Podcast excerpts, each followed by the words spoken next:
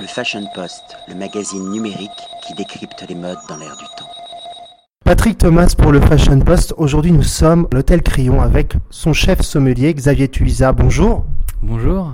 Vous êtes le président d'honneur de Coura Master. Pouvez-vous nous présenter cette association?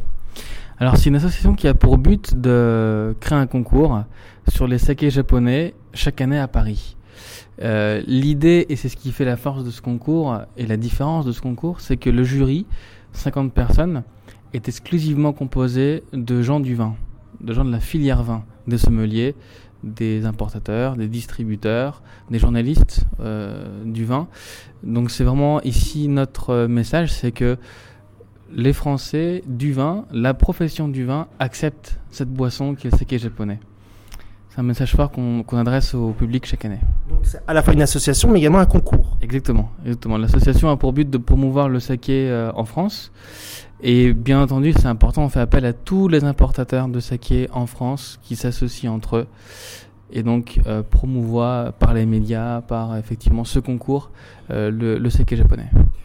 Peut-on euh, imaginer des accords euh, saké japonais mais français. On va un peu oublier les sushis, même si c'est très bon, ou la cuisine japonaise, même si elle, a une grande finesse.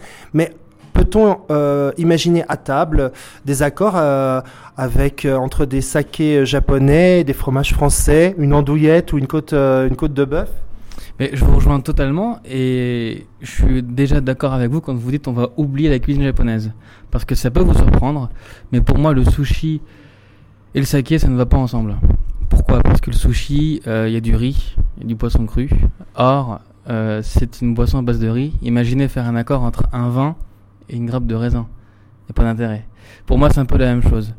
Euh, donc, effectivement, ici, on va privilégier la cuisine française, la cuisine occidentale, et c'est ce que je fais ici. Je dirais en, préconisant euh, cette boisson avec le végétal, l'iode, euh, les soupes, euh, toutes les textures fermes, la langoustine, euh, les ormeaux, très durs à marier. Et pour moi, voilà, l'amertume aussi, voilà, ce sont des choses où le vin est souvent instable. Et là, le saké, de par sa pureté et sa finesse, euh, bah, permet de faire un accord assez fantastique. La première chose à intégrer euh, avant de déguster le saké, c'est de dire que euh, c'est une boisson qui se situe entre la bière et le vin, dans son process de fermentation et d'élaboration. Donc effectivement, c'est une boisson qui euh, peut monter euh, jusqu'à 20 degrés en fermentation par elle-même, sans ajout de levure, c'est quand même assez exceptionnel. Ceci dit, euh, on reste autour des 14-15 degrés. Euh, ça veut dire qu'on se situe comme Châteauneuf-du-Pape, grosso modo. Donc vous pouvez convertir le nombre de verres de saké japonais en, en nombre de verres de Châteauneuf-du-Pape. C'est-à-dire que euh, raisonnablement, on peut aller chercher une, une consommation de, euh, je dirais, euh, 20 centilitres sans aucun problème sur un repas. Là où il y a une différence avec Châteauneuf, c'est que Châteauneuf-du-Pape, c'est bu tempéré, c'est un vin rouge souvent, et le saké, c'est froid. Donc effectivement, il y a une sensation d'alcool qui est beaucoup plus, euh, je dirais, euh, peu perceptible de par le froid. Donc effectivement, mais 20 centilitres, c'est effectivement la, la, la dose réglementaire, on va dire. Alors peut-on boire du saké japonais tout au long de l'année? Oui, mais de différentes façons. C'est-à-dire que moi, le printemps-hiver, une partie de l'automne, je privilégie froid dans des verres à vin, parce qu'on le considère comme un vin, entre la bière et le vin, encore une fois. Et euh, l'automne et l'hiver, je préconise aussi de le, de le tiédir. Pas forcément de le, de, le, de le chauffer, vraiment chauffer, mais de le tiédir, dans le sens où euh, on fait des accords merveilleux. Cet hiver, euh, au restaurant L'Écrin de l'hôtel de Crillon, j'ai pu faire un accord fabuleux avec un foie gras au réfort et avocat, un foie gras poêlé. Et en augmentant la température du saké à 35 degrés, on le rendait plus suave. Et cette suavité permettait de faire un accord euh, tout en délicatesse, en rondeur, avec l'aspect fondant du foie gras. Ça enrobait la texture. Donc vous voyez, on peut jouer avec les températures. Avec cette boisson, c'est formidable. Les accords euh, sont possibles aussi bien avec le monde du salé que le sucré? Oui, puisque, et c'est d'ailleurs l'un des sujets de cette euh, édition du concours, on va intégrer les nigori saké. Qu'est-ce que c'est? Ce sont des sakés avec un sucre résiduel euh, et qui n'a pas subi de filtration. Donc c'est un peu comme je dirais presque un yaourt à boire. Vous voyez, c'est un petit peu l'idée, mais beaucoup plus délicat. Et là, bien sûr, sur les mangues, euh, les fruits exotiques, c'est fabuleux parce qu'on a vraiment cet aspect frais, rafraîchissant, lacté, qui est pour moi euh, fabuleux. Alors il y a un, un saké japonais qui, qui euh, m'a un peu interpellé, c'est le pétillant. Existe-t-il depuis longtemps ou a-t-il été créé quelque part pour, pour proposer une offre supplémentaire pour les Occidentaux habitués par exemple au champagne ou au crément Vous êtes observateur. Effectivement, le, le saké euh, sparkling saké, comme on le dit, est une, euh, une, dérive du saké traditionnel. Il est arrivé plus tardivement, il est arrivé euh, même, même récemment, pour effectivement diversifier l'offre. Deux façons de l'obtenir la fermentation naturelle, donc résidu de fermentation, ou une adjonction de gaz. C'est intéressant parce qu'on a des bulles fines, fraîches et délicates. Euh, c'est, il reste en France, en Europe, difficile de le substituer au champagne. Par contre, sur des asperges, des textures comme ça d'asperges fermes, c'est magnifique parce que c'est rafraîchissant, c'est délicat, c'est vivifiant et dynamique en début de repas. Pour moi, c'est un bon accord. Alors, quelle bonne raison vous donneriez aux lecteurs ou lectrices du Fashion Post de découvrir, de tenter le saké japonais? La première chose, euh, je pense, et la plus primordiale, c'est que vous allez découvrir une vraie identité locale. Si vous aimez le Japon et son élégance et son raffinement, évidemment vous serez comblé parce que cette boisson est à l'image des Japonais, fine et délicate.